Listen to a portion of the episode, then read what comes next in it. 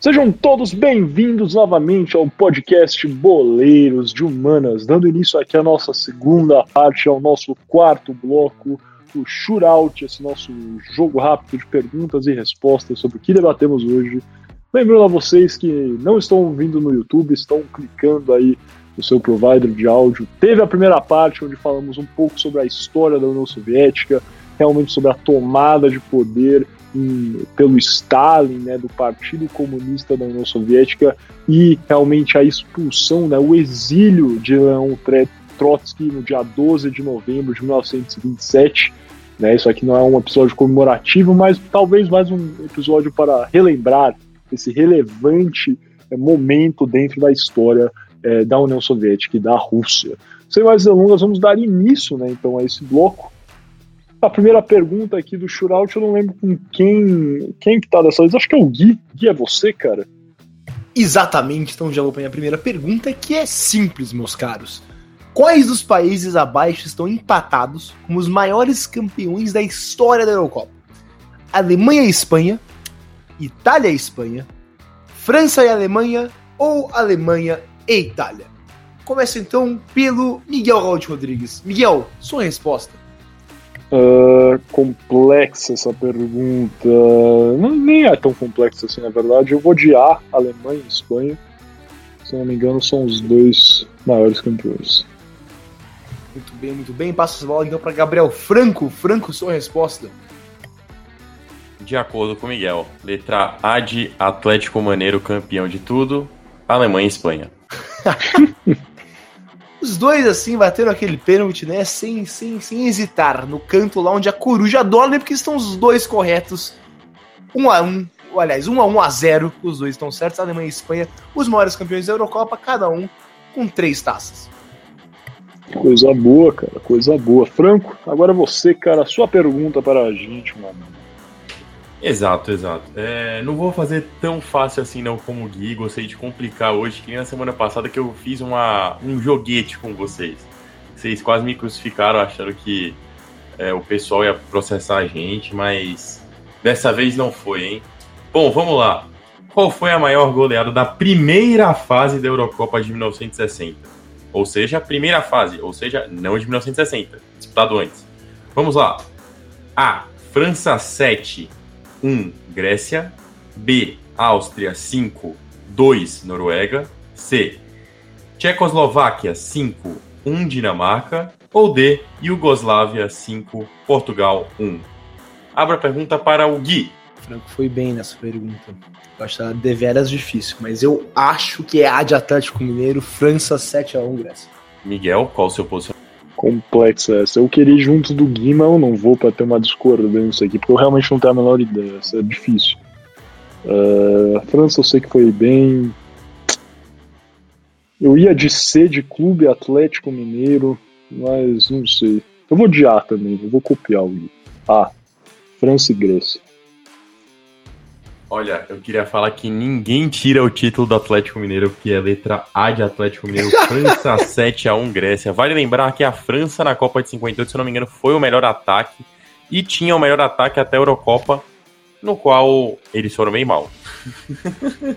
Os dois estão extremamente corretos. É, como já foi dito, letra A de Atlético Mineiro. Faça então a transição para a terceira pergunta do Perfeito, então dando início aqui a nossa terceira e última pergunta não vai aliviar dessa vez. De 1950 até 1970, o goleiro Lev Ivanovich Yashin defendeu as cores do Dinamo de Moscou. Yashin marcou época não só pelo Dinamo, mas também pela União Soviética, sagrando campeão europeu em 1960 e participando de quatro Copas do Mundo. Yashin levou a bola de ouro de 1963, sendo o único goleiro da história a receber o prêmio de melhor jogador em atividade. Sendo, né, em 1963, como já havia dito, o um único goleiro. Até hoje não tivemos outro goleiro que foi bola de ouro. Yashin é também o goleiro, embora isso aí tenha né, disputas quanto aos dados, mas é também o goleiro que mais defendeu pênaltis na história do futebol, com 151 cobranças defendidas. Agora eu quero saber, caro ouvinte, quem é o goleiro que mais defendeu pênaltis? Que, desculpa, quem é o segundo goleiro que mais defendeu pênaltis na história do futebol? Seria A. Buffon, com 47 cobranças. B. Rogério Ceni com 51 cobranças defendidas. Seria C. Diego Alves com 38 cobranças defendidas. Ou seria D. Handanovic com 38 cobranças defendidas. Eu creio que agora é a vez do, do Gui começar, né? Porque o Gui começou perguntando. Gui, pode ir, cara. Ah, difícil essa pergunta, cara. Eu. Primeiro é importante saudar que todos são goleiraços, né? Você citou aí. Eu. eu... Deve ser o Buffon. Eu vou de Gianluigi Buffon. Beleza, o Gui está indo com Gianluigi Buffon, alternativa A, 47 cobranças. Franco, quem você acha? Buffon, Rogério Ceni, Diego Alves ou Handanovic? Bom, é... essa é uma pergunta bem difícil mesmo. O... Eu queria não ir que nem o Gui, eu acho que é o Buffon também, porque ele é um dos maiores gols da história, sem dúvidas, e eu acho que ele tá à frente do Diego Alves, que é um dos do top 5, sim. É, mas assim, o, o que eu acho que, que vai acontecer é que o Donnarumma vai passar o Buffon, então eu vou de Donnarumma. Não, tô brincando, eu vou de Buffon também, que nem o Gui. Beleza, os dois estão errados. Oh, que beleza, eu ganhei então, coisa boa, cara. O segundo goleiro com mais pênaltis defendidos da história. Não podia ser ninguém mais, ninguém menos que o maior goleiro cobrador de pênaltis da história, um exímio goleador e atual técnico do melhor clube do mundo, Rogério Ceni, um mito, com 51 cobranças defendidas, mas muito na frente de Buffon, muito na frente de Diego Alves porém muito atrás do Levi Ashen, realmente, com 151 defesas. Para pra pensar nisso, cara. Se o Rogério é o segundo com 51, o Levi Ashen tem 100 a mais do que ele, cara, o que é uma enormidade, realmente. Mas é isso aí, Rogério Ceni com 51 cobranças defendidas. Eu ganhei. Venci, cara. O mundo está de volta. Os operários só sabiam bater no meio, tá? É isso que eu tenho é, pra falar. É verdade, O Franco é do time que fala que o, que o Pelé só ganhava de bombeiro, cara. É isso. Mas fazer o que, cara? É, beleza, então eu ganhei o mundo. Nada de novo em São Paulo, SP. É isso, cara. O mundo gira em torno ao sol. Miguel vence novamente. Coisa boa. Enfim, vamos fechar esse quarto bloco do Boleiro de Humanas e passar para o nosso quinto e último bloco, as alternadas.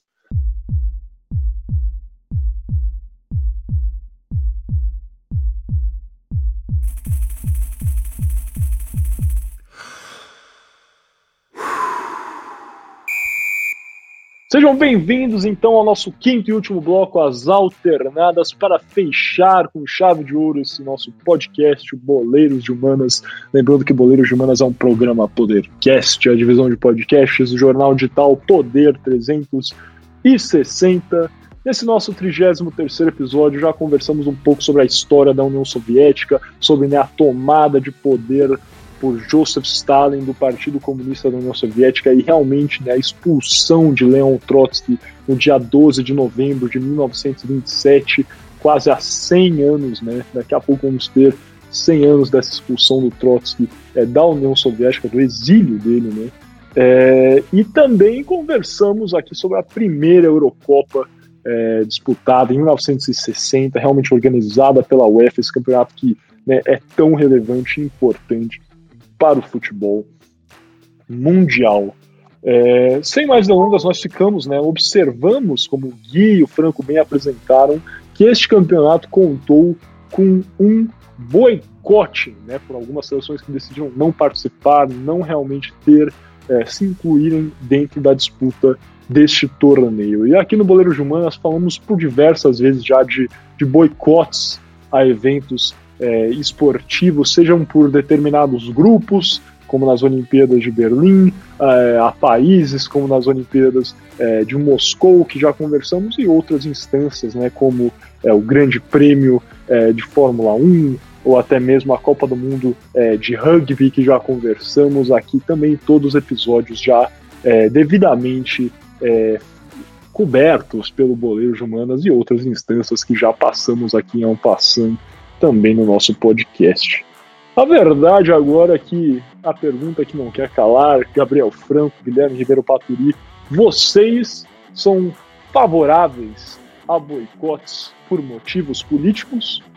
Vocês acreditam que esses boicotes são efetivos ou eles acabam talvez tirando a possibilidade de esportistas irem participarem desses eventos e talvez demonstrarem né, no final alguma resistência é, mediante a participação. Né? A ideia seria realmente se vocês acreditam que os boicotes são mais efetivos ou se a participação é, de uma forma é, né, com um viés é, de protesto seria mais efetivo, como também tivemos né, nas Olimpíadas é, de Berlim em 1936. Franco, Gui, acho que o Franco pode começar respondendo dessa vez. Bom, vamos lá. É... Se eu não me engano, na última vez que eu falei, é... eu falei também que eu era a favor dos boicotes, porque eu acho que são um, bom jeito do. É... São, são um ótimo jeito de posicionamento em relação a grandes, grandes ocorrências políticas que acontecem, principalmente, por exemplo, se a gente for pegar o exemplo agora do Afeganistão. É... Se, seria, seria um grande exemplo de como gerar um protesto político, porque muitas vezes o esporte, como a gente já falou aqui, ele é utilizado por meios políticos como pão e circo, é, pra, com, com o sports washing, né, que a gente vem falando muito recentemente também. É, então, acho que essas são medidas cabíveis para que o, os governos dos países eles não consigam se apropriar também de momentos positivos no esporte. É, aqui você até um exemplo é, quando o Brasil ganhou de 2 a 1 da Coreia do Norte na Copa de 2010, na Copa da África do Sul, o governo norte-coreano ele não transmitia jogos ao vivo. E aí, com o jogo duro que a, que a seleção norte-coreana fez, decidiu transmitir o primeiro jogo ao vivo. Aí depois veio a fatídica goleada para Portugal, que se não me engano foi 7 a 0 o jogo, e eles pararam de transmitir de novo. Mas, de certa maneira, o governo utilizou do esporte para poder dar uma maquiada no que é realmente no que estava sendo apresentado para o mundo, porque foi quando começou a globalizar mais essa informação de que a Coreia do Norte ela tinha esse governo é, totalmente preso, no qual você, você não tinha muita informação externa do país, é, demorava para você ter informação externa, dependia da informação que você ia ter. É, então, sim, eu sou a favor desse tipo de, de, de boicote, não só de boicote, mas de trava de federações, de competições, é, principalmente por conta de toda a relação de sports washing que a gente vem falando recentemente. Não sei se vão vir a concordar comigo. É, eu era a favor, eu era a favor, mas eu era a favor é, sempre buscando dar a chance ao atleta, ao competidor, que às vezes ele era, não era beneficiado, é, que às vezes ele acabava sendo prejudicado por não conseguir competir, é, e, e, era a favor dele individualmente, mas eu sou a favor sim desse tipo de punição ao país, é, por toda a história do sports washing que a gente vem falando recentemente, que sim, o, o esporte é uma ferramenta política, é uma ferramenta política extremamente eficaz, e eu acho que o máximo que der para federações, para próprios países que não concordam com medidas tomadas políticas, que são consideradas algo, é, medidas antidemocráticas, é, eu acho que é totalmente válido sim. Perfeito, Franco. Gui, e a sua opinião sobre o assunto? Boicotes, você é favorável ou você acha talvez que esse método de protesto não é tão efetivo quanto a participação com um viés de protesto? Olha, eu, eu, francamente acho que protestos são bem efetivos e boicotes em, a eventos esportivos podem ser muito efetivos se, como digo isso, se forem vários países envolvidos. Se temos só um país envolvido, como foi o caso da Eurocopa de 1960, só a Espanha resolveu não mandar, não jogar por protesto, visto que a Inglaterra, a Alemanha Ocidental e a Itália só escolheram não participar porque não queriam participar desse novo torneio, eu acho que não, não é muito efetivo. É efetivo. É, não levando em consideração a causa que levou o Francisco Franco a não mandar seus atletas, não é efetivo se você faz isso é, sozinho. Mas, se é uma coalizão de países participando de um protesto, eu acho que sim pode ser efetivo, porque chama atenção a um problema. Por exemplo, se é, tivessem sido, forem boicotados a, os, os por vários, isso não vai acontecer, isso é um exemplo, gente, para deixar bem claro. Se vários países resolverem boicotar as Olimpíadas de Inverno na China é, devido aos abusos de direitos humanos que aquele país pratica, acho que seria bastante efetivo, porque chamaria atenção. As Olimpíadas são os eventos, os maiores eventos esportivos do mundo atualmente. E chamaria, daria, chamaria muita atenção a, a, a realidade que a China viola, assim, direitos humanos uh, em seu território. Mas, se só os Estados Unidos, por exemplo, resolvessem boicotar as Olimpíadas de Inverno, não seria tão efetivo, apesar de também é chamar a atenção a esse fato. Eu, eu estou estudando bastante sobre direitos humanos recentemente e um dos métodos mais é, mais tem efeito para mostrar a, a comunidade internacional, que, aliás, que, que, a comunidade internacional toma para impedir que países é, violem direitos humanos em seu território é envergonhar o país. É, um caso muito famoso foi nos anos é que no começo dos anos 2000, quando a Corte Interamericana de Direitos Humanos declarou é, diversas cidades na Colômbia que eram é, sofriam muito com a guerra do governo contra as Farc, a, essa Corte Interamericana de Direitos Humanos declarou é, algumas comunidades na Colômbia em zonas, é, zonas livres, zonas é, de paz. E, e essas zonas não poderiam ter ninguém com armas. Claro que não existe uma polícia da Corte Interamericana de Direitos Humanos em pequenas vilas na Colômbia, é, bem, fazendo com que essas regras sejam cumpridas. Mas é, é, isso causa, faz, pode contribuir para que governos é, tenham vergonha do que estão fazendo e, talvez usando um termo bem é, informal, pegar mais leve nas infrações de direitos humanos. Porque, claro, para você forçar um país a parar, é, geralmente é necessário coisas ir além disso. É necessário sanções, necessário diplomacia. Mas, é, levando-se de volta a direitos a, a boicote a eventos esportivos. Você boicotar um evento num país que viola direitos humanos pode ser sim efetivo em envergonhar o país e ser um primeiro passo para chamar a atenção daquele país que está fazendo algo errado de que é, e colocar ele no caminho para parar de é, violar direitos humanos. Para ser completamente honesto, eu acho que é muito difícil, né, nos dias atuais, da gente observar um boicote dessa magnitude, né, não sei, daí depois a gente abre uma rápida volta a você, Franco, a você, Gui. Só que, não sei, eu acho que cada vez mais vai ser difícil a gente observar isso justamente por toda a questão financeira que a gente tem em jogo, né? Nesses grandes eventos esportivos, a gente sabe que por vezes é, enfim, empresários, patrocinadores, grandes empresas que estão por trás destes eventos falam mais alto, né? O dinheiro que está envolvido. Para lembrar um evento que vai acontecer daqui a um ano, né? A Copa do Catar, estamos há um ano, na verdade, agora, né? Em novembro, estamos há um ano da Copa do Catar e né, todos nós sabemos das acusações que temos é, no Catar, no governo do Catar, também na própria construção dos estádios que irão participar desse torneio, né, de trabalho escravo, de condições derrogatórias, de mortes de operários dentro é, da construção desses estádios, né, e, enfim, todos os países aí, seja da Europa, seja da América é, do Sul, América do Norte, né, estão competindo por um espaço na Copa do Catar democracias ou não, lutando, batalhando para jogar esse campeonato que, né, existem no mínimo algumas questões complicadas, se podemos chamar assim.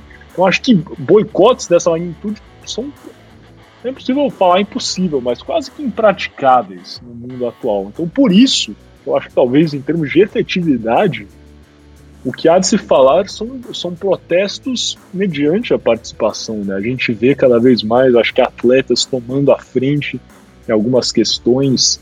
É, né? E, enfim, podemos lembrar de eventos históricos, como nas Olimpíadas de Berlim, ou até mesmo é, grandes esportistas recentes, como eu, eu, acho que o Lewis Hamilton faz isso muito bem, claro que não é a mesma coisa de futebol, etc., mas é, com certeza o Lewis Hamilton tem tomado para si, a gente já falou dele aqui por diversas vezes no podcast Boleiros de Humanas, né, principalmente essa luta é, pela igualdade é, racial, pelo fim é, de, enfim, da violência é, policial contra os negros, etc. Essa discriminação, o Lewis Hamilton levanta essa bandeira por diversas vezes quando ele vai ao pódio na Fórmula 1.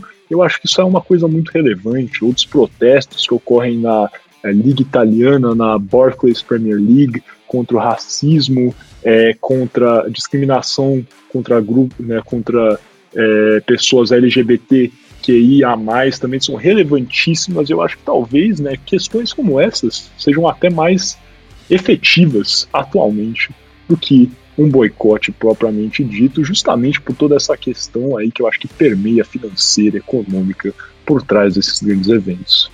Para fechar, Gui Franco, vocês concordariam ou discordariam disso, cara? É, eu, eu concordo, mas concordo em partes, porque eu acho que principalmente lógico, tipo, eu acho que grandes nações, elas são sim. Grandes nações, grandes corporações, elas são afetadas pelas questões econômicas e financeiras que permeiam qualquer tipo de evento. É, mas eu acho que é aí que começa o problema, entendeu? Por exemplo, eu vou dar até um, um exemplo de um acontecimento aqui no Brasil, que foi a questão da demissão do Douglas do, do Minas, é, que aconteceu. Douglas, não, desculpa, do Maurício do Minas, é, que aconteceu recentemente é, e ela aconteceu principalmente devido à pressão, à pressão dos patrocinadores após um grande movimento popular contra o post feito por ele é, por conta da questão do, do filho do Superman ser bissexual no novo quadrinho. É, então é aí, que é, é, aí que começa, quando a população, é, e aí eu vou concordar com o Gui, quando você tem uma massa, então tipo, não, não, não pode ser apenas uma, mas tem que ser várias.